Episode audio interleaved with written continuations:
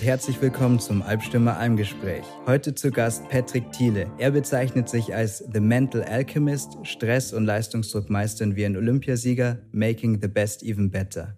Hallo und schön, dass du heute unser Gast bist. Ja, hi Felix, danke, dass ich dabei sein darf. Stell dich doch am besten erstmal selbst vor, wer du bist, was du machst und wie du überhaupt zu dem ProMind Athlete als Firma gekommen bist. Ich versuche es so kurz wie möglich zu halten. So allein, wer bist du, ist natürlich schon immer eine recht umfangreiche Frage. So, aber ja, ähm, Patrick, ich bin jetzt 33 Jahre alt und komme ursprünglich aus der Nähe von Dresden. Ich bin auf einem kleinen Dorf im Osterzgebirge aufgewachsen, fast schon an der tschechischen Grenze. Da ist eigentlich auch so quasi der Grundstein entstanden für die Arbeit, die ich heute mache in den letzten Jahren als Mentaltrainer mit Profi- und Leistungssportlern. Ich habe damals äh, in relativ jungen Jahren natürlich erstmal auch selbst versucht, äh, so diesen Weg einzuschlagen. Mein Dad hat mich relativ früh irgendwie mit fünf Jahren gefühlt in jedem Sportverein angemeldet, den es bei uns im Umfang gab. Irgendwie Fußball, Laufen, Wintersport. Ich habe da eine Zeit lang alles gemacht, was irgendwie möglich war und habe mich dann relativ stark auf Fußball konzentriert, weil ich einfach gemerkt habe, okay, da ist das größte Talent vorhanden und hatte dann natürlich so wie jeder kleine Junge natürlich so, wenn du gut mit dem Ball umgehen kannst, dann auch diesen großen Traum, Profifußballer zu werden. Das sah auch eine Zeit lang echt gut aus. Ich hatte dann mit 14 Jahren die Möglichkeit, ins Nachwuchsleistungszentrum von Dynamo Dresden zu kommen, war da eingeladen zum Probetraining und bis dahin lief für mich so fußballerisch alles immer super smooth. Ich war immer einer der Besten, ich war immer einer der Top-Torschützen der Liga. Alles hat sich immer super leicht angefühlt und bei diesem Probetraining dann in Dresden ging bei mir plötzlich gar nichts mehr. So, da war ich mental komplett raus. Ich habe einfach nur noch so mich darauf konzentriert, wie verdammt gut die anderen, glaube ich, 30 Jungs waren, mit denen ich da auf dem Trainingsgelände war. Ich habe einen Fehler nach dem anderen gemacht, völlig unnötig. Ich habe mich für jeden Fehler selbst irgendwie fertig gemacht und natürlich am Ende auch nicht den Platz bekommen im Nachwuchsleistungszentrum. Und dann habe ich das eigentlich so ziemlich aus den Augen verloren, habe dann natürlich irgendwie hobbymäßig noch weiter Fußball gespielt, aber habe mich dann eher darauf konzentriert, so, okay, jetzt muss ich dann halt so den normalen beruflichen Weg gehen. Auch eine relativ normale Ausbildung gemacht als Mikrotechnologe in Dresden damals, habe dann Werkstoffwissenschaften und Nanotechnologie in Erlangen studiert und habe dann tatsächlich relativ spät, so mit 24, 25, gemerkt, eigentlich habe ich gar keinen Bock, jemals in dieser Branche zu arbeiten äh, die ich jetzt irgendwie schon sieben Jahre meines Lebens lang studiert hatte. Und habe dann mein Studium geschmissen, bin für ein Jahr nach Australien gegangen und habe mich dann viel mit mir selbst beschäftigt, viel mit Persönlichkeitsentwicklung beschäftigt, äh, im Laufe der Jahre dann irgendwie auch viele Seminare, Workshops etc. besucht. Und 2018 bin ich dann in Berlin gelandet bei einem Startup und habe da im Marketingbereich gearbeitet, war aber auch parallel so der erste Ansprechpartner für die Profisportler, mit denen wir kooperiert haben. Also es war ein Unternehmen, das sich vor allem so auf das Thema mentale Leistungsfähigkeit im Sport, aber mittlerweile auch im Alltag konzentriert hat. Und ich hatte halt dann den direkten Kontakt zu den Profisportlern und intern war ich so ein bisschen der Mindset-Experte. So, ich habe im Unternehmenspodcast immer mal ein paar Folgen gemacht. Ich hatte meinen eigenen Podcast schon. Ich habe für YouTube mal ein paar Folgen aufgenommen. Und irgendwann dachten sich die Profisportler offensichtlich so, ja, okay, der scheint sich irgendwie mit diesem Mindset-Thema auszukennen. Also haben sie angefangen, mir Fragen zu stellen. Und so ist dann überhaupt dieser Gedanke aufgekommen für mich, so, hey, vielleicht könnte ich so diese Coaching Plattform und äh, Persönlichkeitsentwicklung so als eine Leidenschaft und diese riesige Leidenschaft zum Sport, die trotzdem natürlich noch da war, kombinieren und dann habe ich einfach mal testhalber angefangen, mit einem Athleten zusammenzuarbeiten, einfach mal zu schauen, funktioniert das? Kann ich dem überhaupt weiterhelfen? Habe ich überhaupt Spaß dabei? Und festgestellt, ja, fettes, fettes Jahr hinter allen Punkten so und habe dann noch ein Fernstudium gemacht als Sportmentaltrainer. Ähm, arbeite tatsächlich heute immer noch mit dem Athleten zusammen so vom allerersten Mal und inzwischen ist daraus jetzt ein eigenes Unternehmen entstanden, wo wir inzwischen knapp 50, 60 Athleten im deutschsprachigen Raum betreuen und da sich echt viel entwickelt hat. Mhm. Unheimlich interessanter Lebenslauf, muss man wirklich sagen. Auch vor allem direkt aus dem Sport kommend, also im Sport verwurzelt. Das finde ich immer sehr interessant. Für welche Art Kunden ist denn jetzt die ProMind Athlete UG? Also unsere, sag ich mal, Zielgruppe erstreckt sich so vom ambitionierten Hobbysportler bis wirklich zu Profi- und Leistungssportlern, die sagen, okay, mein absolutes Nummer eins Ziel ist es wirklich in die Weltspitze zu kommen, Olympia zu gewinnen. Die ersten, sag ich mal, drei Jahre meiner Arbeit, als ich vor allem noch selbstständig war, war es mehr wirklich auf den Leistungs- und Profisport fokussiert. Jetzt, seit wir das Ganze im Frühjahr auch in ein Unternehmen umgewandelt haben, ich noch einen Geschäftspartner mit in das Team geholt habe, haben wir es so noch ein bisschen breiter aufgestellt, weil wir gemerkt haben, gerade auch so im ambitionierten Hobbysportbereich, für die Leute, die jetzt wirklich sagen, mir geht es nicht nur darum, einfach mich nebenbei ein bisschen zu bewegen, sondern ich habe schon gewisse Ambitionen mit äh, Wettkämpfen, mit Turnieren, die ich vielleicht bestreite, dass da auch so diese mentale Komponente unglaublich wichtig ist und äh, wir da einen echt großen Mehrwert leisten können. Und deswegen ist das gerade so die Schiene und intern teilt sich das dann in verschiedene Trainingsprogramme einfach auf, wo natürlich dann nochmal die Top-Athleten eine andere Betreuung bekommen als äh, die ambitionierten Hobbysportler. Mhm. Da möchte ich gern anknüpfen und zwar mit der Frage, wie viele Mitarbeiter seid ihr denn?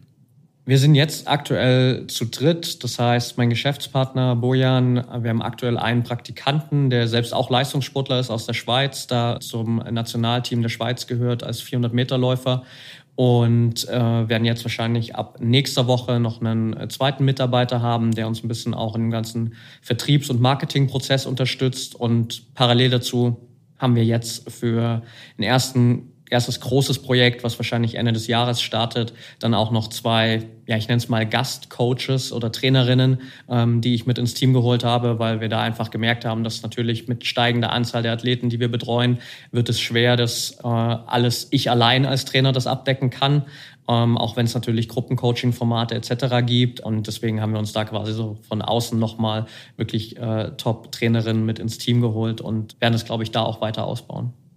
Mhm. Was waren denn so aus unternehmerischer Sicht die drei größten Meilensteine für deine Firma? Die drei größten Meilensteine. Also ich glaube, der erste große Meilenstein ist noch passiert bevor wir überhaupt das Unternehmen gegründet haben, sondern als ich noch selbstständig war, sprich im Sommer letzten Jahres, ziemlich genau um, um die Zeit eigentlich, denn da waren gerade die Olympischen Spiele in Tokio. Dementsprechend habe ich im Vorfeld auf Tokio mit einigen Athleten zusammengearbeitet und unter anderem auch mit einer Athletin zusammengearbeitet, die in Tokio dann zwei Goldmedaillen geholt hat was natürlich für mich als Trainer so das absolute Highlight bisher war und uns natürlich jetzt auch im Marketing natürlich extrem gut hilft, weil sie auch im Nachhinein da sehr, sehr offen drüber gesprochen hat, dass ihr das wirklich geholfen hat, dass es ein großer Benefit war auch für ihre Leistung in Tokio. Und das war so definitiv der erste große Meilenstein, würde ich sagen. Der zweite war für mich so als Trainer gesehen wirklich tatsächlich so die Unternehmensgründung, weil ich da für mich das erste Mal so rausgegangen bin aus diesem Denken, ich muss das alles allein machen oder auch so ein bisschen vielleicht dieses Ego-Denken zu haben, ich will es unbedingt allein machen, weil quasi mein Geschäftspartner eher auf mich zugekommen ist. Wir kennen uns schon seit ein paar Jahren, wir sind gut befreundet, wir haben eine Zeit lang auch mal in Berlin in der WG zusammen gewohnt und er hat in den letzten Jahren im Tischtennisbereich in Deutschland ein super erfolgreiches Coaching-Programm aufgebaut und hat für sich aber gemerkt, dass so generell diese mentale Arbeit ihm unglaublich viel Spaß macht oder unglaublich interessiert so in allen Sportarten und dementsprechend war das für mich auf jeden Fall ein Riesenmeilenstein, ihn damit ins Boot reinzuholen, weil seitdem hat sich extrem viel verändert und wir sind extrem gewachsen und haben da viel, viel mehr auch erreicht in den letzten Monaten. Der dritte Meilenstein, glaube ich, war für mich, auch wenn ich das noch nicht so officially benennen darf, vor ein paar Wochen, als äh, wir eine Anfrage bekommen haben von einem der größten deutschen Sportverbände, die äh, gern mit uns zusammenarbeiten wollen. Und noch vor einem Jahr habe ich sie angeschrieben, da hat keiner auf meine E-Mail reagiert. Und jetzt haben sie mich angeschrieben und wollen gern mit uns kooperieren und da wirklich jetzt dann Ende des Jahres eine, eine größere Zusammenarbeit starten. Ohne dass dabei ein Genugtuungsaspekt dabei ist, oder? Nein, also ich glaube, ich würde lügen, wenn, wenn ich sagen würde, absolut gar nicht so. Natürlich ist es eine gewisse Genugtuung so, wenn man sich so denkt, okay, es ist ein cooles Zeichen für, unser, für unsere Entwicklung auch und für unsere Wahrnehmung natürlich auch dessen, was wir machen.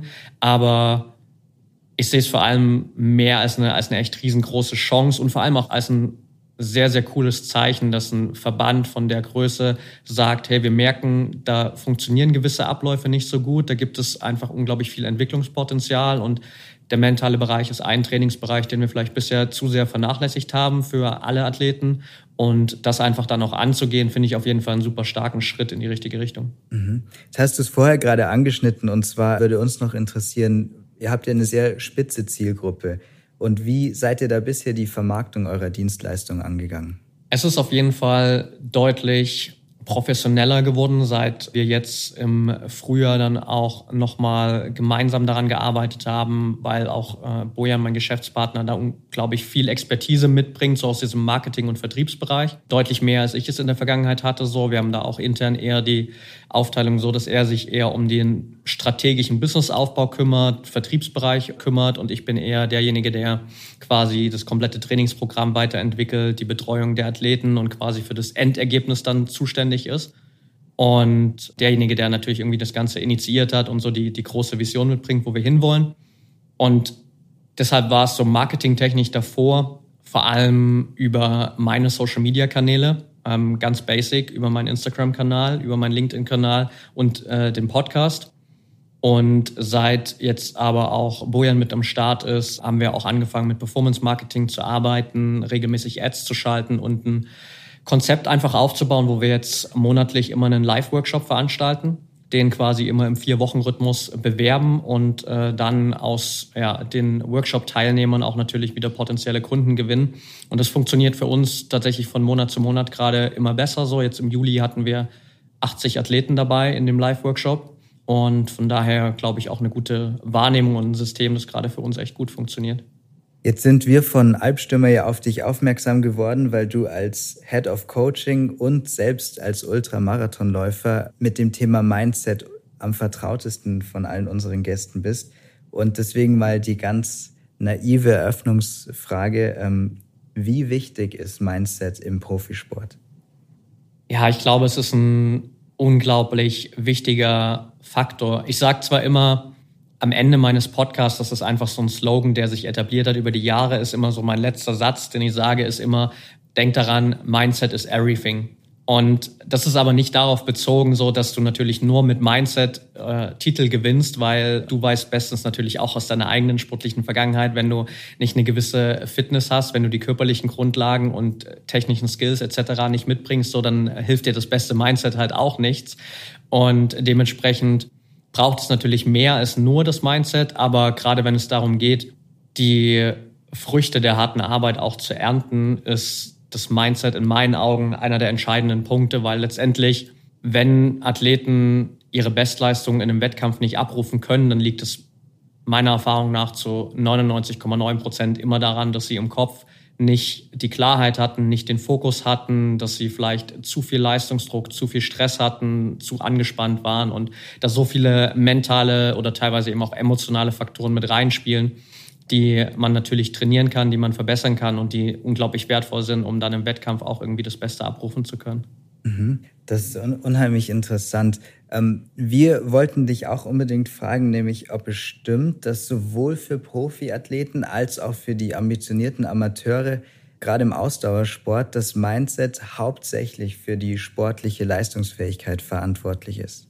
Also ich glaube, dass es in beiden Bereichen unglaublich wertvoll ist, teilweise aus unterschiedlichen Gründen. Also klar, im Profisport geht es halt wirklich darum, so die letzten paar Prozent da nochmal rauszuholen, wirklich im besten Fall in der Wettkampfsituation 110 Prozent abrufen zu können und einfach im Flow zu sein. Teilweise ist das natürlich, oder nicht nur teilweise, natürlich ist das auch ein Ziel, das viele ambitionierte Hobbysportler haben. Und wo es bei denen natürlich auch darum geht, einfach das Maximum aus sich selbst herauszuholen und auch im Wettkampf das dann zeigen zu können. Ich glaube aber, dass es gerade im Hobbysport noch mal mehr auch auf Mindset-Ebene, zumindest so von meiner Erfahrung her, darum geht, eine gewisse Zufriedenheit und Freude zu bewahren. So, ich glaube, viele ambitionierte Hobbysportler verlieren sich im Laufe der Zeit manchmal zu sehr eben in diesem ambitionierten Part und vergessen dabei, dass es ja eigentlich trotzdem noch ein Hobby ist und dass sie nicht die Ambition haben, bei Olympia anzutreten.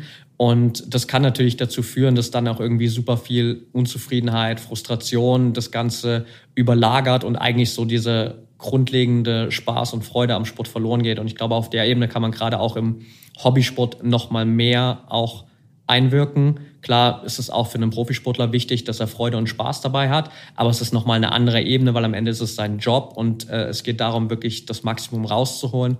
Und beim Hobbysportler geht es halt vor allem wirklich so darum, glaube ich, diese Balance zwischen ambitioniert und Hobbysport zu finden. Mhm. Daran anknüpfend, Ist denn für Amateursportler ein starkes Mindset oder ein gutes Mindset zu haben nice to have oder essentiell für den Erholungswertsport? Also ich glaube, für den Erholungswert ist es fast schon essentiell, weil am Ende, ich habe es gerade schon so ein bisschen angesprochen, verliere ich mich halt sonst relativ schnell in meinen eigenen Erwartungen, Ansprüchen, vielleicht auch in Vergleichen mit anderen. Ich meine, gerade jetzt auch so in der heutigen Zeit, wo ich halt über Social Media die Möglichkeit habe, mich mit einer Million anderen Athleten auf der Welt zu vergleichen, komme ich halt relativ schnell in den Strudel, wo ich irgendwie denke, dass ich nicht gut genug bin, wo ich meine Leistung in Frage stelle, wo ich die ganze Zeit vielleicht auch nur das Gefühl habe, dass es bei mir nicht läuft, im Gegensatz zu allen anderen. Und das nimmt natürlich einerseits so die Spaß und Freude weg. Auf der anderen Seite geht damit natürlich, glaube ich, auch der Erholungsfaktor verloren, weil wenn ich nicht nur während der Trainingseinheit, äh, die ich dann bestreite oder während dem Wettkampf, den ich bestreite, sondern auch darüber hinaus mir die ganze Zeit darüber den Kopf zerbreche, warum es bei mir nicht läuft und warum die anderen so viel besser sind etc., dann hat das, glaube ich, relativ wenig mit Erholung zu tun und ist eher nochmal ein zusätzlicher Stressfaktor, so gerade auf mentaler, emotionaler Ebene den man gerade im Hobbysport möglichst vermeiden sollte, dass der Sport dann zum Stress wird. Absolut, genau. Also ich meine, die meisten machen das ja letztendlich, weil sie genau diesen Stress aus vielleicht anderen Lebensbereichen auch loslassen wollen. In den meisten Fällen irgendwie beruflicher Stress, der einfach natürlich dann durch den Sport super kanalisiert werden kann. Aber wenn ich mir dann halt selbst im Weg stehe und mental dann auch nicht so die richtige Perspektive habe, dann mache ich mir wahrscheinlich selbst noch mehr Stress, als dass ich irgendwie vom Sport profitieren könnte. Mhm. Würdest du denn aus deiner Sicht sagen, dass ein starkes Mindset automatisch eine kompetitive Herangehensweise an die Sportart mit sich bringt? Oder ist es eher so, dass die Freizeitaktivität als reine Beschäftigung darunter leidet? Also ich glaube nicht, dass ein starkes Mindset automatisch mit so dieser Competitiveness Competitiveness, so rum, einhergeht und man das ganz gut schon auch unterscheiden kann. Also natürlich, je nachdem, worauf ich auch meinen Fokus richte und je nachdem auch, was mich, was mich antreibt und was mein Ziel ist, kann ich natürlich dieses Mindset dann dafür nutzen. Und natürlich kann ich das starke Mindset und diese mentale Stärke nutzen, um wirklich wettkampfbasiert das Beste aus mir herauszuholen und wirklich diesen kompetitiven Ansatz zu haben. Aber ich kann das starke Mindset natürlich auch nutzen, um eben wirklich in meinen ja, Wettkämpfen, in Trainingseinheiten einfach die, die richtige Balance zu finden, vielleicht auch mal ein schlechteres Wettkampfergebnis einfach besser einordnen zu können und mich dadurch nicht jetzt für die nächsten zwei Wochen selbst, selbst fertig zu machen oder einfach besser umzugehen. Also ich habe gerade so ein Beispiel, was mir durch den Kopf geht, habe ich heute früh auf der Fahrt hier nach München habe ich so ein kurz bisschen durch äh, mein Facebook-Feed gescrollt und bin dann in einer Gruppe gelandet, ähm, wo verschiedenste Sportler drin sind. Und da ging es unter anderem darum, dass, glaube ich, jetzt relativ kurzfristig der Triathlon oder Ironman in Dresden abgesagt wurde. Und einer hatte dann auch unten drunter geschrieben, direkt so als Kommentar, mir hat das auch gerade sportlich komplett den Boden unter den Füßen weggezogen. Und mein erster Impuls war so, also ich habe dann mal so auf sein Profil geschaut und zumindest vom Eindruck her hat sein Name mir jetzt nichts gesagt und ähm, ich gehe mal davon aus, dass er nicht Profisportler ist. Dementsprechend ist das halt eine Situation, wo er dann vielleicht so noch irgendwie zwei Wochen damit zu kämpfen hat, dass jetzt dieser Wettkampf abgesagt würde, wohingegen, wenn ich das richtige Mindset habe oder wenn ich da einfach eine gewisse mentale Stärke entwickelt habe, dann weiß ich, okay, sowas kann natürlich immer mal wieder passieren. Und dann habe ich auch gelernt, sowas relativ schnell wieder loszulassen. Dann muss ich mich nicht die nächsten zwei Wochen noch damit beschäftigen, sondern kann ich auch vielleicht relativ schnell den Schalter wieder umlegen und erkennen, okay, ich kann es jetzt gerade selbst nicht kontrollieren. Der Wettkampf ist abgesagt. Ich kann auch die Zeit nicht mehr zurückdrehen. Aber ich kann mich natürlich jetzt wieder auf die nächsten Schritte konzentrieren und mir dann einfach äh, Alternativen überlegen, wie ich das Wochenende verbringen will. Und vielleicht kann ich meinen eigenen kleinen Ironman vor der Tür trotzdem machen, um einfach natürlich drin zu bleiben. Und ich glaube, das sind so Situationen, wo ich auch als ambitionierter Hobbysportler super von diesem extrem starken Mindset profitieren kann, nur mit einer anderen Zielsetzung einfach letztendlich. Mhm. Jetzt in dem Fall konkret nachgefragt, Findest du, hier bei uns in Bayern sagt man sich aufmandeln, findest du, dass da jemand, der eigentlich gar nicht in diesem Leistungsbereich ist, dass ein Ironman ihn tatsächlich zurückwirft aus der gesamten Alltagsplanung, ähm, sich an der Stelle nicht etwas zu sehr aufmandelt, also etwas zu wichtig nimmt, ähm, wenn man sich überlegt, dass er damit gar nicht sein, sein Geld verdient? Ja, ich glaube schon, dass wir einfach generell ganz oft dazu tendieren, uns äh, über solche Dinge zu sehr aufzuregen und die zu groß zu machen. Natürlich haben sie für die Person in dem Moment natürlich eine große Bedeutung. So, das ist ja genau das, was äh, so eigentlich auch so die, für diese ambitionierten Hobbysportler spricht, so dass der Sport natürlich schon einen großen Teil einnimmt und dass sie vielleicht abseits von Job und Familie super viel Zeit investieren. Dementsprechend hat der Sport natürlich schon einen gewissen Stellenwert und ist auch vollkommen nachvollziehbar, dass dann so eine Absage wie in dem Fall zum Beispiel natürlich irgendwie nicht das gewünschte Ergebnis ist und dass es erstmal frustrierend ist. Aber ich habe dann natürlich auch die Möglichkeit für mich eben, wie du gerade gesagt hast, so einfach vielleicht auch zu erkennen, okay, es ist eben nicht mein Job, es ist ein wichtiger Part, aber meine Welt geht jetzt auch nicht unter, wenn ich diesen einen Ironman nicht bestreiten kann. Mhm. Wenn das Mindset und die ambitionierte Herangehensweise an den Sport so überwiegen, würdest du sagen, dass es dann einen Punkt gibt, an dem ein zu versteiftes Mindset den Erholungswert für Freizeitsportler überwiegt? Ja, ich glaube schon. Also unser Motto auch im Coaching, im Training und das, was für mich immer so wirklich im Vordergrund steht, ist auch so dieses Thema Leichtigkeit und Flow. Und ich glaube, viele verbinden mentale Stärke auch vielleicht durch diverse YouTube-Videos und vielleicht auch andere Trainer, Coaches etc. aus der Vergangenheit viel mit diesem super intensiven Fokus und viele verlieren sich vielleicht auch manchmal zu sehr in dieser Analogie, in dem Vergleich mit direkten Profisportlern, weil natürlich ist es super wertvoll für einen ambitionierten Hobbysportler von Topstars zu lernen, egal ob das jetzt welche aus der Vergangenheit sind, wie Michael Jordan, Kobe Bryant etc., von denen man irgendwie eine Million Motivationsvideos bei YouTube findet, wo man einen super Einblick in deren Mindset bekommt. Aber viele vergessen dann halt, wenn sie sich das Video anschauen, dass sie selbst nicht Michael Jordan sind, sie sind nicht Kobe Bryant, sie haben nicht das Ziel, der beste Basketballer der Welt zu werden und fünf, sechs Mal die NBA zu gewinnen, sondern ihr Ziel ist es vielleicht einfach nur, beim nächsten Ironman eine gewisse Zeit zu erreichen oder vielleicht einfach nur dabei zu sein, einfach nur ins Ziel zu kommen. Und wenn ich mich da halt drin verliere, so diese krasse Disziplin, so diesen krassen mentalen Fokus einfach eins zu eins zu übernehmen, wie ich ihn vielleicht von Topsportern aus anderen Bereichen sehe, dann führt es, glaube ich, immer wieder mehr dazu, dass ich mir in diesem Hobbybereich zu sehr selbst im Weg stehe und dass dann halt die, die Leichtigkeit und der Flow komplett verloren gehen. Könntest du uns sportartunabhängig ähm, Athleten nennen, von denen du weißt, die haben ein unglaublich starkes Mindset? Und dann die Anschlussfrage, also danach, Athleten, die ein, eine besondere Art von Mindset haben, die jetzt vielleicht äh, ganz neue, ganz neu ist oder ganz neu in der, in der Entwicklung erst aufgekommen ist, so an den Sport heranzugehen?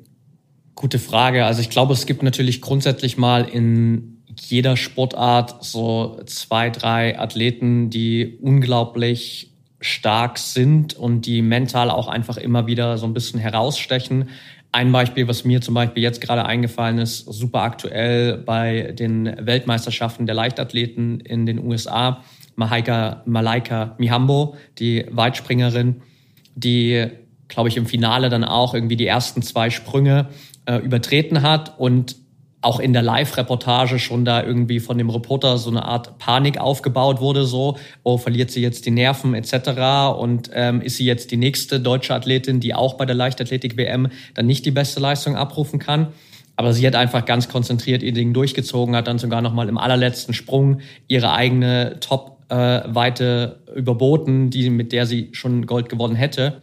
Und ich glaube, das war ein super Zeichen dafür, Ansonsten, so gerade aus der Vergangenheit habe ich schon zwei natürlich angesprochen, so Michael Jordan, Kobe Bryant, glaube ich, zwei Athleten, die unglaublich besonderes Mindset haben. Ähm, Im Fußball, eins meiner Lieblingsbeispiele, ist immer Cristiano Ronaldo, egal ob man ihn jetzt mag oder nicht. Und ich muss sagen, ich war viele Jahre lang auch nicht der größte Fan von ihm. Ich war immer mehr der Messi-Fan. Ähm, aber rein vom Mindset her ist Cristiano Ronaldo in meinen Augen auf jeden Fall nochmal deutlich stärker, weil er vielleicht nicht so viel Talent mitgebracht hat äh, wie Lionel Messi, aber halt unglaublich viel daraus gemacht hat und auch bis heute unglaublich viel daraus macht. Also wenn man überlegt, dass er jetzt, glaube ich, 37 ist aktuell und immer noch zu den besten Stürmern in ganz Europa gehört, sicherlich nicht mehr der Beste ist, aber zu den Besten gehört, dann ist das, glaube ich, super bemerkenswert. Und das sind so ein paar Beispiele, wo man, glaube ich, in meinen Augen in jeder Sportart sich so die Top zwei, drei Leute anschauen kann, die immer mal wieder wirklich Titel gewinnen, die nicht nur einmal da oben landen und dann von der Bildfläche verschwinden, sondern wirklich immer wieder da oben landen. Auch im Tennis, glaube ich, natürlich so Federer, Nadal, Djokovic, so diese Big Three, die jetzt in den letzten Jahrzehnten eigentlich gefühlt fast alles dominiert haben. Die sind natürlich nicht umsonst äh, da oben, sondern die haben natürlich auch ein sehr, sehr besonderes Mindset. Und ich glaube, Novak Djokovic zum Beispiel ist einer der Athleten, so der ganz gut auch vielleicht in die zweite Kategorie passt, so von Ansätzen, die nicht so weit verbreitet sind, weil zumindest so von dem, was ich weiß, Einblicke, die ich habe, etc., weiß ich, dass er auch super viel mit nicht nur Achtsamkeitsstrategien arbeitet, sondern tatsächlich auch super viel sich so mit, ja, nennen wir es mal, spiritueller Weiterentwicklung beschäftigt, auch da wirklich so komplett mal über den Tellerrand hinausschaut, okay, was gibt es da noch, äh, auch außerhalb des Sports und was sind irgendwie so die, großen Fragen des Lebens, die mich vielleicht irgendwie trotzdem weiterbringen und mir eine andere Perspektive auf das geben, was ich als Athlet gerade mache. Und das ist, glaube ich, auch in anderen Sportarten eine Entwicklung, die ich zumindest immer mehr sehe. Also immer öfter eigentlich in letzter Zeit, wenn ich mit irgendwie wirklich erfolgreichen Athleten spreche, die auch schon länger äh, wirklich erfolgreich waren, dann kommen wir immer wieder ganz oft so zu, zu diesen Themen, so dass sie dann irgendwann halt angefangen haben, klar, sich mit Mentaltraining, mit Mindset zu beschäftigen, mit Persönlichkeitsentwicklung zu beschäftigen, aber dann da auch rüber, rüber hinaus sich halt irgendwie ganz andere Fragen gestellt haben, vielleicht ganz andere Bücher gelesen haben, die auf den ersten Blick erstmal gar nichts mit sportlicher Leistungsoptimierung zu tun haben die aber für sie in dem Moment vielleicht super hilfreich waren, um eine andere Perspektive zu bekommen oder auch einfach dann mit einer anderen Herangehensweise weiterhin erfolgreich sein zu können. Mhm. Jetzt haben wir von den Top-Sportlern gesprochen. Wenn jetzt ein Newcomer auf einmal eine große Weltmeisterschaft oder Olympia gewinnt, ähm, würdest du sagen, das lag an seiner innovativen Art zu trainieren oder an, an sowas, sowas Einfachen wie Glück? Oder kann man sagen, oder hättest du vielleicht sogar ein Beispiel zu, das war wirklich hauptsächlich das Mindset, was diesen sehr unbekannten Athleten an die Weltspitze für, für einen kurzen Augenblick gebracht hat? Ich glaube, es spielen natürlich viele Faktoren mit hinein. Also natürlich ist Glück auch gerade immer im, im Wettkampfsport nochmal ein, ein Faktor, der zu einem gewissen Maße mit reinspielt. Ähm, und auf der anderen Seite glaube ich gerade für die Athleten, die wirklich in jungen Jahren super erfolgreich dann vielleicht auch so aus dem Nichts in die Weltspitze kommen, ist es ganz oft auch einfach diese Unbekümmertheit. So dieses, ich mache mir über nichts Gedanken, weil ich habe ja gar keinen Grund mehr über irgendwas Gedanken zu machen. So meistens ist es so, dass wenn die Athleten dann schon mal irgendwie fünf, sechs Jahre vielleicht wirklich im Weltcup dabei sind und regelmäßig einfach um die Wettkämpfe mitkämpfen, sich viel mehr Gedanken darüber machen, weil sie halt schon so viele Erfahrungen gemacht haben, sie haben schon so viel gesehen, sie haben vielleicht auch natürlich viel mehr Niederlagen und Rückschläge erlebt etc. Und dementsprechend fangen sie an, viel mehr auch darüber nachzudenken. Und bei den jungen Athleten ist es halt einfach dieses, okay, ich mache das jetzt einfach mal, ich gehe jetzt mal da raus und ich habe die, die Confidence, das Selbstvertrauen, dass ich glaube, ich kann, ich kann da mithalten und dass ich da durchaus was holen kann. Und ich glaube, dass diese Unbekümmertheit immer ein ganz großer Faktor ist, weil es halt dann ganz oft vielleicht auch dazu führt, einfach mal Risiko einzugehen, was sich jemand, der schon viel, viel länger drin ist, vielleicht gar nicht mehr trauen würde, weil er denkt, okay, wenn ich das Risiko jetzt eingehe, ist die Chance viel zu hoch, dass ich scheiter. So, ich glaube, dass man sich ab einem bestimmten Alter ganz oft eher die Frage stellt, so, was ist, wenn es schief geht? Und ich glaube, die jungen Athleten, gerade in, mit dieser Unbekümmertheit, stellen sich halt eher die Frage, was ist, wenn es funktioniert? Und gerade wenn du halt wirklich bei deinen ersten Olympischen Spielen oder ersten Weltmeisterschaften oder so dabei bist, mein, was hast du denn zu verlieren? So im schlimmsten Fall funktioniert es halt nicht und du warst dabei, hast trotzdem eine geile Erfahrung gesammelt und hast noch mindestens irgendwie mal eine, wenn nicht sogar zwei oder drei Olympische Spiele vielleicht vor dir, wo du das Ganze besser machen kannst. Und ich glaube, das ist immer ein Riesenfaktor, wo man nach hinten hinaus, gerade Richtung Ende der Karriere, vielleicht mehr darüber nachdenkt, so auch gerade wenn man weiß, okay, das ist vielleicht jetzt das letzte Mal, dass ich die Chance habe, hier eine olympische Medaille zu holen, dann denkt man vielleicht noch zweimal darüber nach, okay, gehe ich jetzt wirklich dieses Risiko ein, setze alles auf eine Karte oder versuche ich lieber so einen Mittelweg zu finden, der mir vielleicht mit mehr Sicherheit zu einem Erfolg verhelfen könnte. Nochmal ganz zugespitzt gefragt, was erfordert das stärkere Mindset? Ist es die Angst vor dem Verlieren oder die Lust am Gewinnen? Also ich glaube, die Lust am Gewinnen lässt sich einfacher entwickeln, weil jeder natürlich äh, einfach dieses Gefühl des Gewinnens liebt, weil jeder weiß, wie schön es ist zu gewinnen und weil natürlich grundsätzlich mal auch irgendwie jeder kompetitiv Sport macht, um zu gewinnen und Erfolge zu sammeln. So keiner tritt von vornherein an und will, will verlieren. Aber das stärkere Mindset, glaube ich, braucht man dann wirklich, um aus diesem Ich habe Angst zu verlieren rauszukommen. Weil wenn das der dominante Gedanke ist, dann bin ich halt relativ schnell in einer Abwärtsspirale, die es mir unglaublich schwer macht, wirklich konzentriert mit Leichtigkeit den Fokus zu finden. Beides sind, glaube ich, Bereiche, an denen ich immer wieder arbeiten darf, gerade auch so diese Lust am Gewinnen beizubehalten und gerade auch, wenn ich vielleicht schon in der Weltspitze angekommen bin, nicht dann eben diesen Switch zu machen und zu denken, okay, jetzt bin ich vielleicht mehrmals schon Weltmeisterin geworden und jetzt bin ich die Gejagte und plötzlich ist es nicht mehr die Lust am Gewinnen, plötzlich habe ich Angst zu verlieren, weil ich habe ja so viel zu verlieren als vielleicht beste Athletin der Welt in meiner Sportart zum Beispiel dann braucht es da natürlich auch super viel Arbeit, das Ganze wieder zu switchen. Mhm. Jetzt war ein unheimlich interessanter Blog. Jetzt gehen wir das ganze Mindset-Thema mal von der anderen Seite an. Und zwar, welche Grenzen hat das Mindset im Leistungssport? Puh, gute Frage. Also, ich glaube, es hat natürlich die eine Grenze, so die wir relativ am Anfang schon angesprochen haben, so dieses Mindset ist nicht alles so. Du brauchst natürlich ähm, als Athlet so dieses Komplettpaket mit allem drumherum. Du musst die Voraussetzungen haben und der Kopf ist dann gerade im Wettkampf natürlich der, einer der entscheidenden Faktoren, wirklich, ob du das abrufen kannst.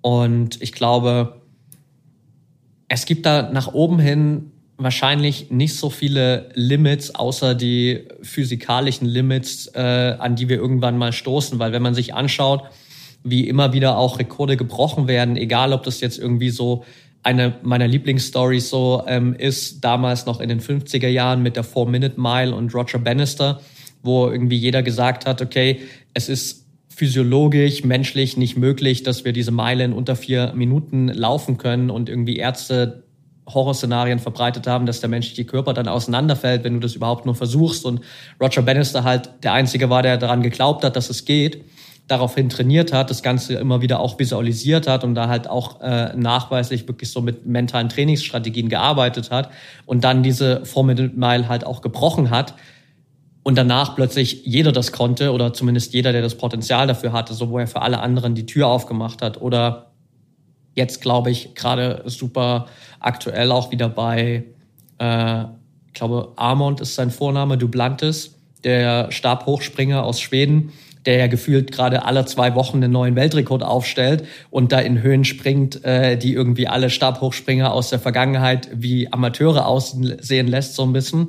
Und es sieht bei ihm super spielerisch leicht aus und man hat immer noch nicht, auch jetzt bei diesem Sprung über 6,21 Meter in den USA, das Gefühl gehabt, das ist sein Limit. Also ich glaube, da geht schon noch mehr bei ihm und ich glaube, dass er halt auch einfach genau das, das weiß. So, er, er weiß, ich bin noch nicht an seinem Limit oder es ist genau der Satz, den er sich immer wieder sagt. So, das ist noch nicht mein Limit. Ich weiß, da geht noch mehr. Und dadurch macht er sich halt zumindest mal die Tür auf, dass da halt auch durchaus noch der ein oder andere Rekord fallen kann. Was würdest du sagen, welche Grenzen hat das Mindset für den Freizeitsport? Oder birgt es sogar Gefahren, wenn jemand im Freizeitsport ein zu sehr versteiftes Mindset hat und sich zu sehr zu, viel zumutet? Ja, ich glaube, dass es halt in dem Bereich natürlich immer auch dann relativ schnell eine gewisse Verletzungsgefahr mit sich bringt, weil ich vielleicht meine eigenen Grenzen überschätze oder weil ich denke, ich kann allein nur mit Mindset zu viel machen und äh, dementsprechend ist es natürlich ein Punkt, wo ich relativ schnell so über meine körperlichen Grenzen so weit hinausgehen kann, dass es dann auch nicht mehr gesund ist. Und äh, es da, glaube ich, auch leider Gottes auf der einen Seite positive, aber auch negative Beispiele gibt. Also ich weiß nicht, sagt dir David Goggins was?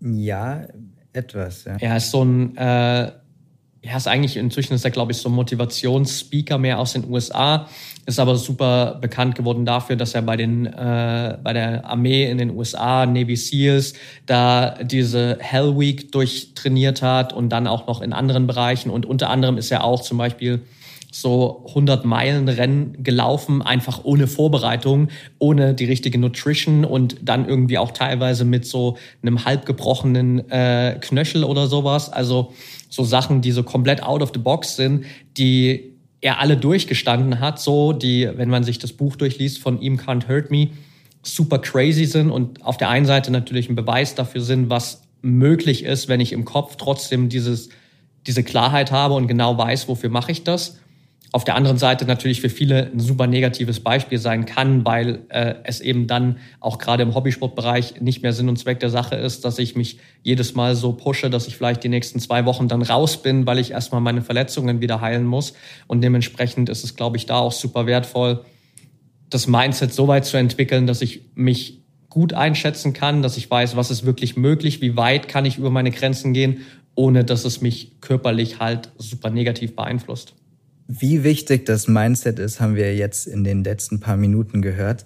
Ähm, gibt es denn einen Zeitpunkt für junge Profisportler, ab dem ein Mindset-Coaching unabdingbar wird? Also ich glaube, ab einem gewissen Zeitpunkt sollte es einfach der Standard sein. Das ist auch ein Punkt, wo, wo wir bei Prominent Athlete langfristig noch sehr, sehr viel dran arbeiten wollen, dass wir das wirklich auch mehr im Jugendbereich etablieren können. Ich bin nicht der Meinung, dass man da jetzt irgendwie schon ganz, ganz früh anfangen muss, irgendwie in der Grundschule dann den Kids äh, da Sachen mitzugeben, wobei man da durchaus Dinge integrieren kann, sei es einfach nur so Achtsamkeitsübungen, so Meditationsübungen etc. So habe ich auch ein, zwei Mal mit meinen kleinen Cousinen und Cousins zu Hause gemacht, als die in dem Alter waren und habe gemerkt, hey, das funktioniert extrem gut, weil die sind super offen in dem Alter dafür, das einfach mal zu probieren und zu testen und da mitzumachen. Und das sind coole Impulse, die man einstreuen kann, aber natürlich nicht so auf dieser Mindset-Ebene, weil gerade so in jungen Jahren natürlich sich das eigene Mindset auch noch super erstmal weiterentwickelt und du noch gar nicht weißt, okay, was sind so die vielleicht Challenges, die irgendwann mal auftreten könnten, sondern erstmal da, glaube ich, den jungen Menschen den Raum zu geben, sich selbst zu entwickeln, ist super wertvoll. Wenn es wirklich dahin geht, dass dann ähnlich wie das vielleicht bei mir auch damals der Fall war, so man irgendwann mit 12, 13, 14 den Sprung geht und sagt, okay, jetzt gehe ich irgendwie auf ein äh, Leistungsinternat, ich gehe äh, auf ein Sportinternat, in ein Nachwuchsleistungszentrum, was auch immer, dann ist das, glaube ich, für mich der Punkt, wo man absolut auch anfangen kann, wirklich regelmäßig daran zu arbeiten. Also ich habe zum Beispiel auch, es war so für mich eines der, der besten Beispiele, vor inzwischen zwei Jahren äh, eine Nachricht bekommen bei Instagram von einem jungen Fußballer aus Berlin, der damals 14 war und er hatte mich irgendwie auf Instagram gefunden und hat mich dann angeschrieben, hat gesagt, hey Patrick, ich will unbedingt Profifußballer werden. Ich weiß, diese mentale Komponente ist super wichtig. Ich höre das immer wieder von den ganzen Profis, wo ich mir irgendwie Videos anschaue kannst du mir da weiterhelfen? Ich will da was machen. So. Und jetzt arbeite ich seit zwei Jahren for free mit ihm zusammen. Wir treffen uns immer mal wieder in Berlin und er hat Zugang auf unser komplettes äh, Trainingsprogramm bei Promind Athlete und kann da regelmäßig für sich halt wirklich auch an sich arbeiten, sich weiterentwickeln, hat jetzt gerade erst im Sommer wieder den Verein gewechselt und da wieder den nächsten großen Step gemacht in Richtung Profifußball. Und von daher ist das so, glaube ich, für mich die Zeit 14, 15, spätestens 16. Wenn ich halt wirklich Profi werden will, komme ich da halt schon in den Bereich, wo es einfach auch viel darum geht, dass dann halt in diesen ganzen Leistungszentren eine gewisse Auslese stattfindet, dass es einen unglaublich krassen Konkurrenzkampf gibt, dass ich natürlich langsam auch äh, mehr internationale Wettkämpfe habe und dass es wirklich auch daran geht, dass ich dann irgendwann natürlich nachweisen muss, dass ich wirklich gut genug bin für den Profibereich. Und ich denke, spätestens das ist so der Moment, wo ich auf jeden Fall mit dieser mentalen Arbeit beginnen kann. Hättest du denn abschließend zu dem Blog einen Tipp, einen Hinweis oder eine, eine Übung für unsere Zuhörer, die sich bisher mit dem Thema Mindset noch nicht so beschäftigt haben, um das in ihren Sportalltag, in ihre Freizeitbetätigung Sport einzubinden?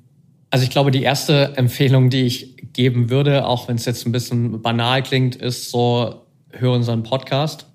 Also im ProMind Athlete Podcast gibt es jetzt inzwischen 214 Folgen, glaube ich, in denen wir immer wieder über verschiedenste Aspekte gesprochen haben, viele Interviews auch mit Top-Athleten drin hatten, wo wir genau das angesprochen haben, wo man super viel schon mitnehmen kann. Also ich glaube, den meisten der Zuhörer ist gar nicht bewusst, wie viel eigentlich da drin steckt und wie viel sie sich schon selbst weiterentwickeln könnten, wenn sie wirklich einfach nur die Sachen aus dem Podcast umsetzen würden. Und das ist so definitiv eine Anlaufstelle, wenn man auch sagt, so hey, ich will da jetzt vielleicht einfach mal reinschnuppern. Ich will einfach mal wissen, was für Übungen gibt's da, weil natürlich, je nachdem, wo ich gerade stehe, gibt's super viele Möglichkeiten, was mir an Übungen helfen kann. Ich glaube, zusätzlich dazu, vielleicht um so zwei Übungen einzustreuen, die für jeden meiner Meinung nach unglaublich wertvoll sind, äh, sind zwei eher so Reflexionsübungen, gar nicht so praktisch mental trainieren, sondern einerseits einfach eine gewisse Selbstreflexion integrieren, dass ich mal darauf achte, was sind denn die Situationen, in denen ich mir selbst immer wieder im Weg stehe? So, in welchen Momenten mache ich es mir denn selbst immer wieder unnötig schwer? Was sind vielleicht Wettkampfmomente, Trainingsmomente, wo ich immer wieder mental auch Schwierigkeiten habe, damit umzugehen, damit ich überhaupt erstmal weiß, wo stehe ich denn jetzt gerade und was sind überhaupt meine Challenges? Weil daraus ergibt sich dann natürlich auch, woran du arbeiten solltest, woran du arbeiten kannst, weil jemand, der vielleicht kein Selbstvertrauen hat, sollte natürlich an anderen Punkten arbeiten als jemand, der sich nicht fokussieren kann. So, das sind natürlich ganz wichtige Punkte, wo ich erstmal so auch für mich kennenlernen darf, so was sind meine Challenges überhaupt. Und eine Übung, die auch super basic klingt, die aber tatsächlich meiner Erfahrung nach sowohl für ambitionierte Hobbysportler als auch für bis zu Olympiateilnehmern echt viel verändert hat, ist ein ganz simples Erfolgstagebuch. Und mir einfach mal einmal pro Tag aufschreiben, welche drei bis fünf Erfolge habe ich denn heute gefeiert. Und mit Erfolgen meine ich gar nicht auch unbedingt Trainingserfolge. Klar, wenn ich eine Trainingseinheit hatte und es gab da Erfolge, dann ist das okay. Aber ich meine vor allem auch so diese ganzen kleinen Erfolge, die wir im Tagesverlauf immer wieder sammeln. Sei es so, okay, ich habe heute trainiert, ich habe mich gesund ernährt, ich habe heute acht Stunden geschlafen, vielleicht habe ich einen fünf Minuten Spaziergang draußen gemacht, um einfach mal durchzuatmen. Und das gibt ganz viele Momente, so die wir natürlich für uns individuell als einen Erfolg wahrnehmen dürfen. Und das ist auch völlig egal, ob das jemand anders als Erfolg wahrnimmt. Also der, das Ziel ist gar nicht so, dass ich jetzt mein Erfolgstagebuch schreibe und du zum Beispiel das durch, durchlesen würdest und sagen würdest, hey, wow, Patrick, geile Erfolge so, sondern es sind meine Erfolge und ich bin der Meinung, es ist für mich ein Erfolg. Und wir hatten das als Standardübung für uns schon immer mit integriert. So, wir haben das jetzt wirklich zu einem Standard gemacht, dass jeder der Athleten, die bei uns trainieren, das am Anfang auch mit integrieren und ich finde es immer wieder super spannend, dass selbst auch eine Olympiaathletin, die zwei Wochen bei uns trainiert, dann ins erste 1 zu 1 Training reinkommt und sagt so, hey krass, ich hätte nicht gedacht, dass ich jeden Tag so viele kleine Erfolge sammle. Und das ist ähm, ein Punkt, wo wir halt super viel Selbstvertrauen und Sicherheit halt auch im Alltag tanken können und dass ich in verschiedensten Situationen immer wieder nutzen kann. Mhm, sehr gut. Also vielen Dank für diese exklusiven Tipps und ähm, macht es gerne alle nach. Kannst du uns nochmal deinen Podcast nennen, dass wir den auch alle finden? Genau, der heißt ProMind Athlete Podcast und den sollte es eigentlich auf allen Standardplattformen geben, jede Podcast-App und dann kann man sich da einfach, einfach mal durchklicken durch die ganzen Folgen. Also vielen Dank für die Tipps an unsere Zuhörer, wie sie selber ihr Mindset coachen oder zumindest trainieren können. Ähm, aus aktuellem Anlass haben wir jetzt hier, äh, liebe Zuhörer, einen Fragenblock eingebaut, denn ähm, die Podcastaufnahme befindet sich heute einen Tag, nachdem einer der größten Sportler Deutschlands, kann man schon so sagen, ähm, sein Karriereende verkündet hat, nämlich Sebastian Vettel beendet seine Formel-1-Karriere. Äh, die Meldung kam gestern äh, frisch rein, gestern Nachmittag. Ähm, Absprache mit dem Patrick haben wir uns natürlich gleich gedacht, das ist ein super Thema für den ganzen, die ganze Frage rund um das Mindset im Sport. Ähm, und wir haben ja auch beim Almgespräch den Anspruch, aktuelle Themen mit einzubeziehen und ähm, ihr habt ja den Beweis dafür. Also, lieber Patrick, meine erste Frage dazu ist, Wie siehst jetzt du als Mentalcoach dieses Karriereende schon eines der größten Sporttalente, die Deutschland hervorgebracht hat? Ja, auf jeden Fall. Also ich denke, das, was Sebastian Vettel in der Formel 1 geleistet hat, ist schon super außergewöhnlich, auch wenn er es vielleicht nicht geschafft hat, so an die Titel seines großen Idols ranzukommen und da vielleicht trotzdem irgendwie für zumindest den Formel 1 Fokus so trotzdem in den Geschichtsbüchern so ein bisschen im Schatten stehen bleibt von Michael Schumacher. Aber ich denke nichtsdestotrotz ähm, ist es super wichtig, das auch zu würdigen, was er erreicht hat. Super viel, glaube ich, auch natürlich einfach bewegt in den Jahren, in denen er in der Formel 1 war. Gerade jetzt zum Schluss auch kommen wir, glaube ich, vielleicht auch noch mal mehr gleich dazu. Ähm, mehr auch so seine Stimme bisschen erhoben und vielleicht auch die ein oder anderen Missstände nicht nur in der Formel 1, ähm, aber vor allem eben auch in der Formel 1 angesprochen, wo es, glaube ich, viele Dinge gibt, die sich da auch verändern dürfen oder wo es immer wieder einfach viele Streitpunkte gibt. Und für mich persönlich kommt das Karriereende vielleicht jetzt gar nicht so super überraschend, einfach nur, weil er jetzt auch natürlich nicht mehr der Jüngste ist. Das heißt, ähm, natürlich hätte er noch ein paar Jahre sicherlich fahren können, sicherlich auch auf einem hohen Level fahren können. Aber er war jetzt, glaube ich, schon durchaus in einem Altersbereich, wo man auch damit rechnen kann, dass er dann einfach mal sagt, okay, jetzt habe ich den Punkt erreicht, jetzt ist es genug für mich. Und von daher absolut verständlich, dass er den Schritt geht. Und er hat es ja auch in seinem Video da zum Abschied ganz gut auf den Punkt gebracht, was auch so seine Gründe sind, warum er so diesen Schritt jetzt geht, warum er vielleicht nicht mehr so diese hundertprozentige Passion jetzt auch für die Formel 1, für den Rennsport hat und da jetzt auch einfach vielleicht so die letzten Jahre ja dieses Gefühl einfach komplett gesättigt hat und gemerkt hat, okay, jetzt gibt es andere Bereiche in meinem Leben, die sind mir einfach wichtiger und die Formel 1 ist nicht mehr die Nummer 1 Priorität, sondern es geht jetzt vielleicht um meine Kinder, meine Familie und alles, was er irgendwie danach machen will. Und ich denke, irgendwann kommt wahrscheinlich für jeden Athleten der Punkt, wo man das feststellt, so dass jetzt vielleicht der Sport auch nicht mehr die Nummer eins Priorität ist, sondern dass es jetzt Dinge gibt, die einfach wichtiger sind, gerade wenn ich wirklich eine so erfolgreiche Karriere hatte, auch wie Sebastian Vettel. Und dann ist es, glaube ich, absolut konform, auch so da von sich aus den Schritt zu gehen. Das finde ich, glaube ich, am beeindruckendsten eigentlich immer, auch wenn ein Athlet von sich aus diesen Schlussstrich zieht, weil er hätte natürlich auch darauf warten können, dass vielleicht irgendwann sein Rennstall sagt, so, hey, sorry Sebastian, wir haben keinen Spot mehr für dich. Ähm, wir entscheiden uns da jetzt jemanden für, der, der jünger ist, der mehr Zukunft noch mit sich bringt, so. Und dann hätte er vielleicht auch kein anderes Cockpit mehr bekommen und dann wäre es so ein erzwungenes Karriereende gewesen. So bestimmt er das jetzt selbst. Und ich glaube, das ist auch nochmal wahrscheinlich für einen Athleten oder für ihn in dem Moment eine, eine gute, ein guter Abschluss, das selbst in der Hand zu haben.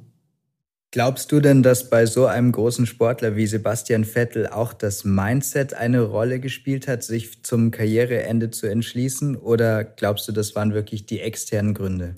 Also ich glaube schon, dass natürlich die internen Prozesse bei ihm eine ganz, ganz große Rolle spielen. Und das ist auch das, was man ja in dem Video, finde ich, ganz klar heraushört, so dass er einfach sich viele Gedanken darüber gemacht hat, wie sein Leben jetzt gerade aussieht, wie es in den letzten zehn Jahren vielleicht ausgesehen hat oder 15 Jahren und wie er sich für die Zukunft vorstellt und was jetzt auch Bereiche sind, die ihm wichtig sind, was auch Werte sind, die ihm wichtig sind. Also gerade so die eigenen Werte ist natürlich auch ein super wichtiger Punkt, der irgendwie einen Einfluss darauf hat, wie, wie denken wir, wie handeln wir eigentlich. Und da hat er offensichtlich auch für sich einfach festgestellt, dass sich die eigenen Werte verändert haben und vielleicht auch nicht mehr so zu 100 Prozent zu dem passen, was die Formel 1 repräsentiert in seinen Augen.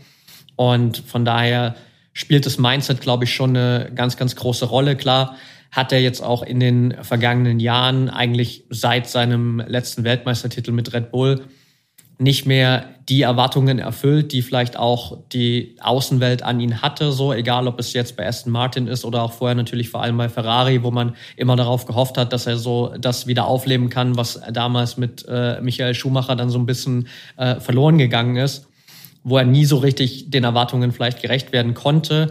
Sicherlich ist das auch ein Thema, was im Laufe der Zeit eine Rolle spielt, weil ich denke, wenn du als Athlet wie ein Sebastian Vettel dann jahrelang im Cockpit sitzt und natürlich trotzdem alles dafür gibst, erfolgreich zu sein und von außen natürlich aber permanent eigentlich nur Kritik bekommst äh, und immer nur dir anhören darfst, dass du eigentlich unter den Erwartungen bleibst und dass du nicht so erfolgreich bist, wie sich das alle vorgestellt haben, dann ist das sicherlich auch nochmal ein Punkt, wo du irgendwann nochmal mehr darüber nachdenkst, ist es jetzt vielleicht sinnvoll weiterzumachen oder gehe ich den Schritt und äh, widme mich so der, der nächsten Lebensaufgabe. Mhm. Ähm, an der Stelle wollten wir noch unbedingt sagen, dass wir von Albstürmer und auch wir vom Almgespräch uns nicht an den Spekulationen der Regenbogenpresse beteiligen wollen und wir wählen auch mit dem Patrick unsere Gäste auch so aus, dass wir wissen, die sind auch nicht ähm, so veranlagt, auf diesen Zug aufzuspringen.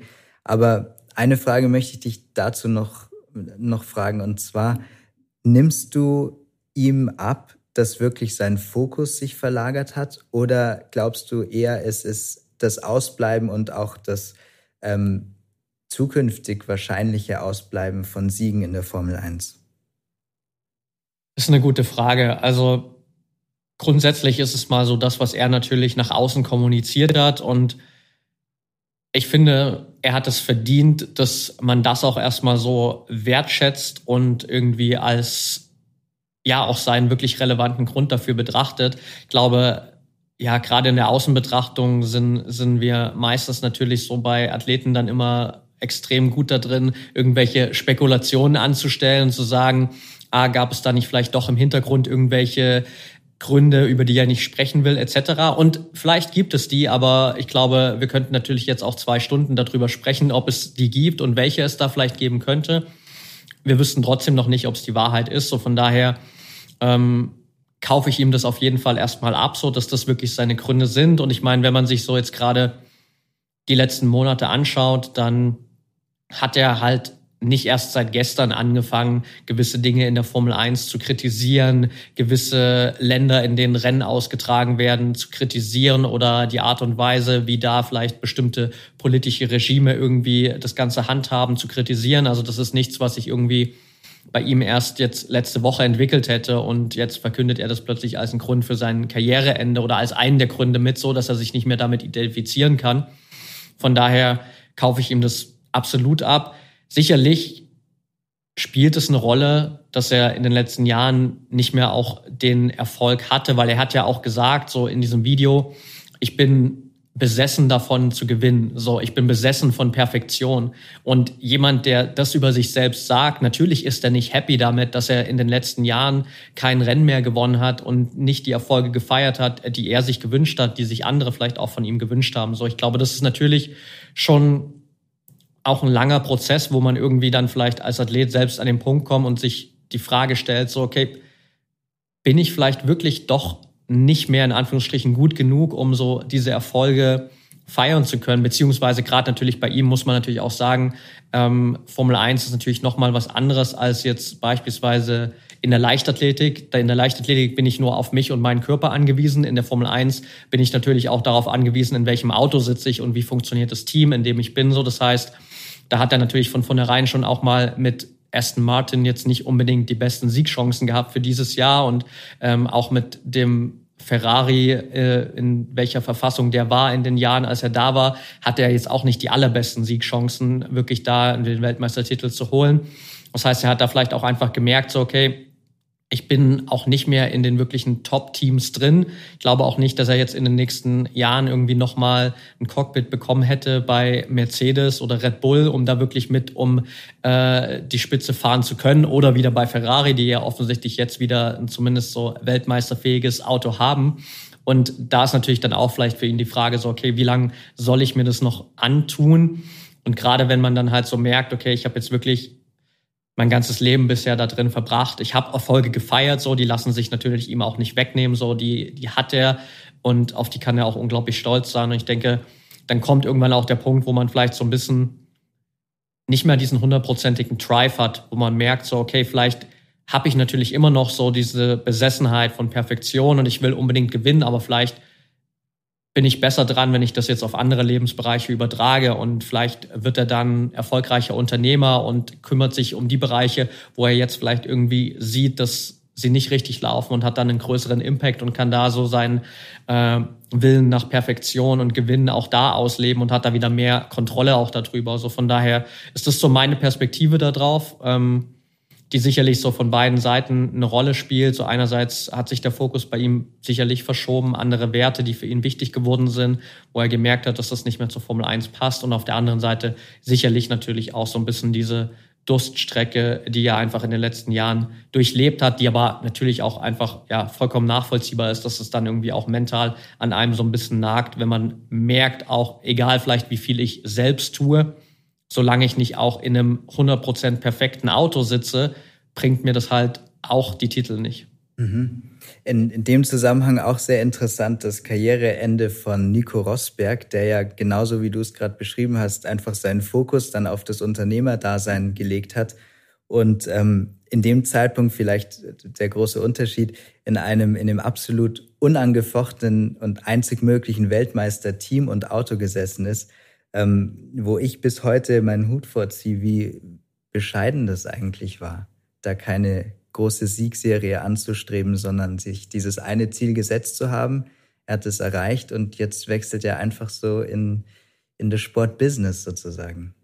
Ja, absolut. Also ich glaube, das ist ein cooler Vergleich, auch wo man sieht, wie unterschiedlich halt da in dem Fall auch die Ziele sind. So Nico Rosberg hatte halt dieses Ziel, okay, ich will einmal Weltmeister werden. Ich will unbedingt so auch vielleicht in die Fußstapfen meines Vaters treten und das einmal geschafft haben. Aber dann war es auch gut so. Und dann verschwindet er von der Bildfläche, sagt, okay, jetzt habe ich mein Ziel erreicht, jetzt kann ich mich dem nächsten Thema widmen und jetzt äh, kann ich dafür sorgen, irgendwie nachhaltige Unternehmen groß zu machen.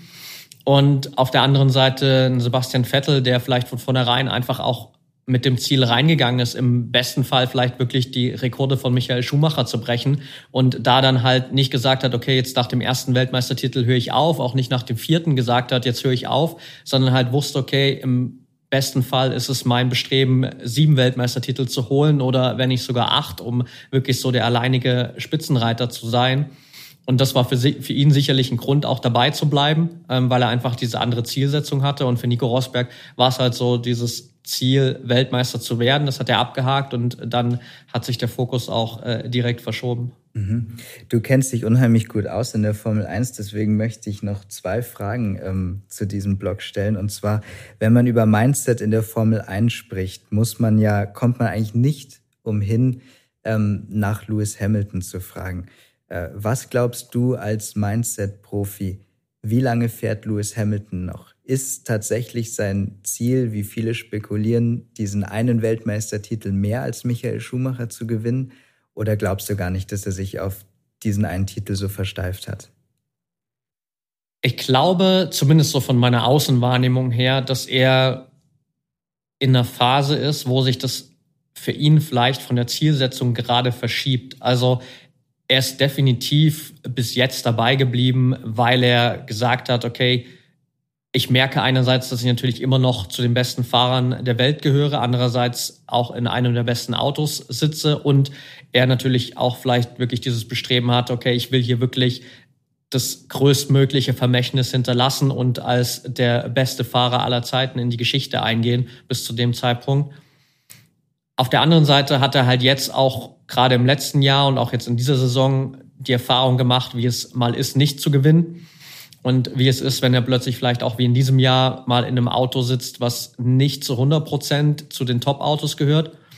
Und er, glaube ich, auch so von dem, was man abseits der Formel 1 von ihm mitnimmt, sich halt sehr, sehr viel auch mit anderen Themen beschäftigt. Jemand ist, der sich natürlich auch super viel in Themen wie Rassismus etc. einsetzt, da sehr, sehr viel investiert, auch ähm, nachweislich oder aus Interviews hervorgehend so immer wieder auch sehr viel so an sich selbst, an seiner Persönlichkeit arbeitet, viel sich auch mit Themen wie Meditation etc. beschäftigt und da halt sehr, sehr viel über den Tellerrand auch hinausschaut und vielleicht jetzt für sich dann auch irgendwann erkennt, vielleicht kann ich die größere Legacy, so das größere Vermächtnis in meinem Leben auch abseits der Formel 1 noch hinterlassen. So, vielleicht habe ich jetzt schon einfach mir durch die Formel 1 natürlich eine riesige weltweite Bühne geschaffen, wo er einfach eine Stimme hat, die gehört wird, die er jetzt nutzen kann für Themen wie Rassismus oder andere Dinge, die ihm wichtig sind, wo er einfach super viel Entwicklungspotenzial und Veränderungen antreiben will.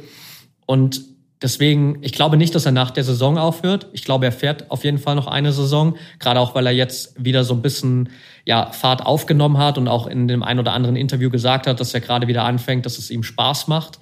Und von daher glaube ich nicht, dass er jetzt aufhört, aber ich denke, dass er nach der nächsten Saison aufhört. Mhm.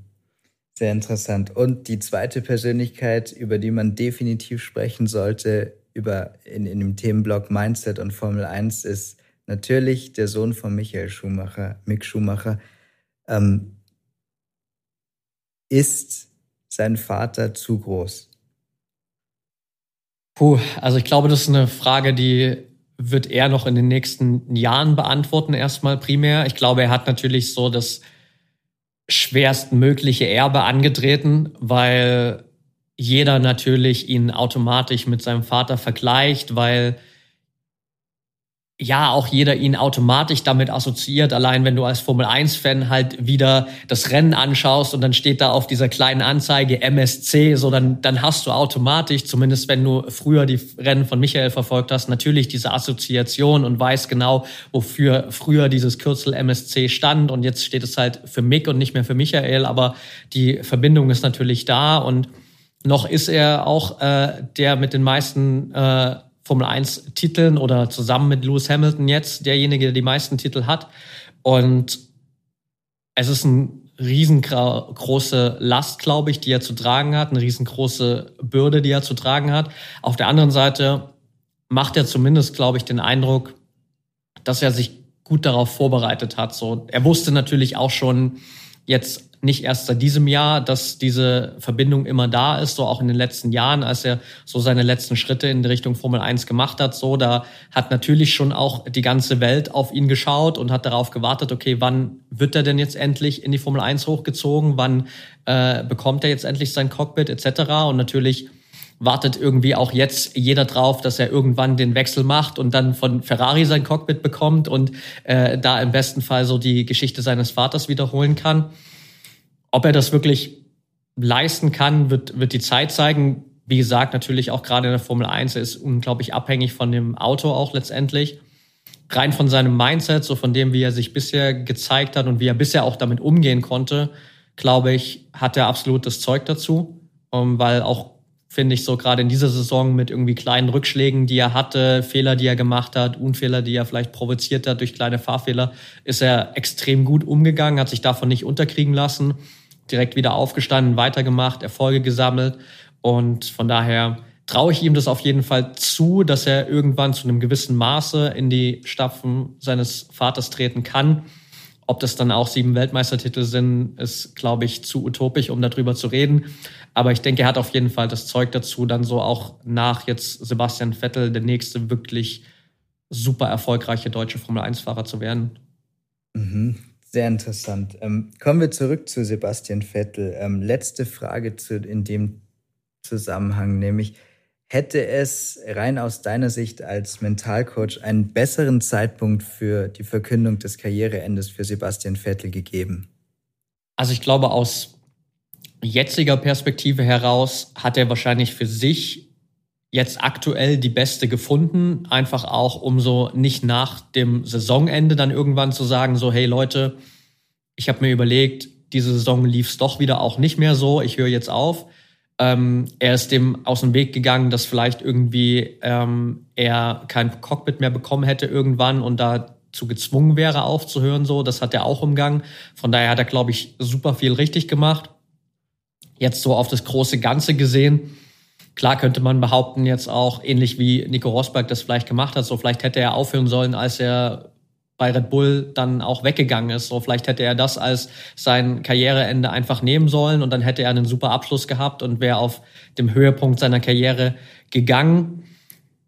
Aber er hat natürlich für sich da einfach damals auch gesehen, dass da noch mehr geht, weil natürlich so, wenn du mit den Weltmeistertiteln im Gepäck, die er hatte, dann die Option hast, jetzt zu Ferrari zu gehen. Und das ist einfach natürlich nochmal vom Mythos her was anderes als ein Red Bull, dann äh, hast du natürlich diese Vision vor Augen und weißt, wenn ich es wirklich schaffe, diesen Weltmeistertitel zu holen, dann ist das eine Erfahrung, die kannst du, glaube ich, mit keinem anderen Weltmeistertitel in keinem anderen Formel-1-Wagen vergleichen. Schwer, außer vielleicht noch, wenn du als Deutscher im Mercedes auch die Formel 1 gewinnst, wie Nico Rosberg das gemacht hat. So, ich glaube, auch ein relativ vergleichbares Level, aber Ferrari ist halt einfach irgendwie nochmal was ganz Besonderes für die meisten Fahrer.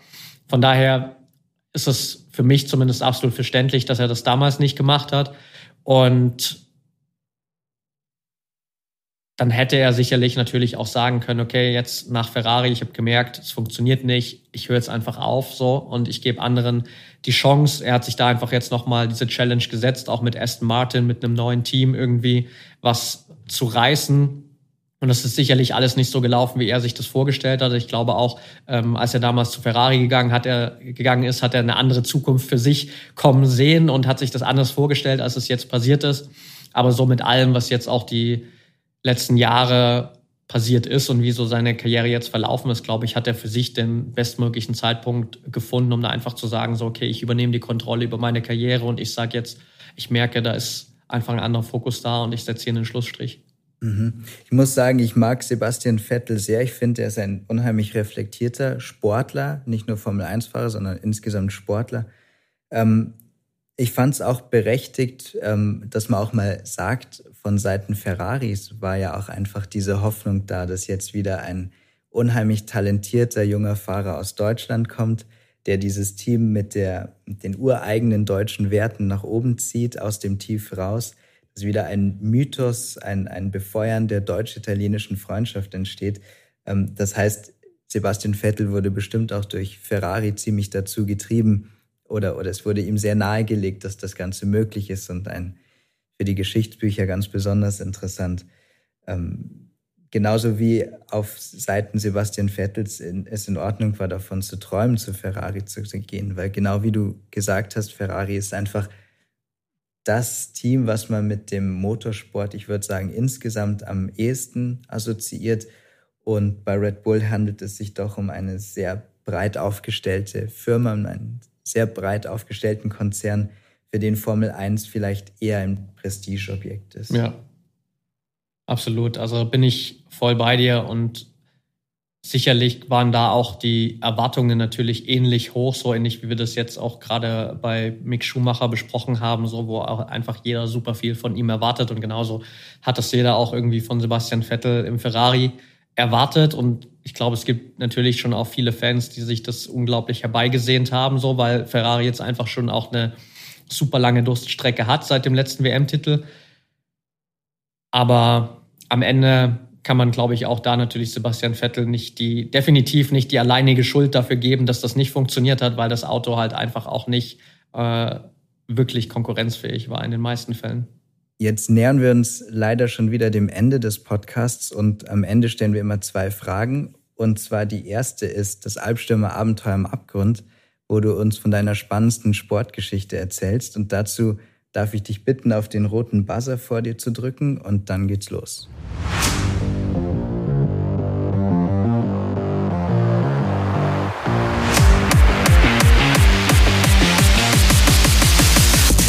Überlege ich mal kurz, beziehungsweise ich habe mir natürlich vorab schon was überlegt. Ich wusste ja schon, dass das kommt. Äh, und ich glaube, so die spannendste Geschichte oder die, das spannendste sportliche Erlebnis ist tatsächlich gar nicht so lange her bei mir. Das war letztes Jahr im November, bin ich einen Ultramarathon gelaufen auf Zypern. Und der war komplett anders, als ich das erwartet hätte und teilweise auch echt von den in Anführungsstrichen vielleicht lebensgefährlichen Bedingungen ähm, deutlich gefährlicher als erwartet, so, weil wir waren davor schon äh, drei Monate auf Zypern, oder zweieinhalb Monate.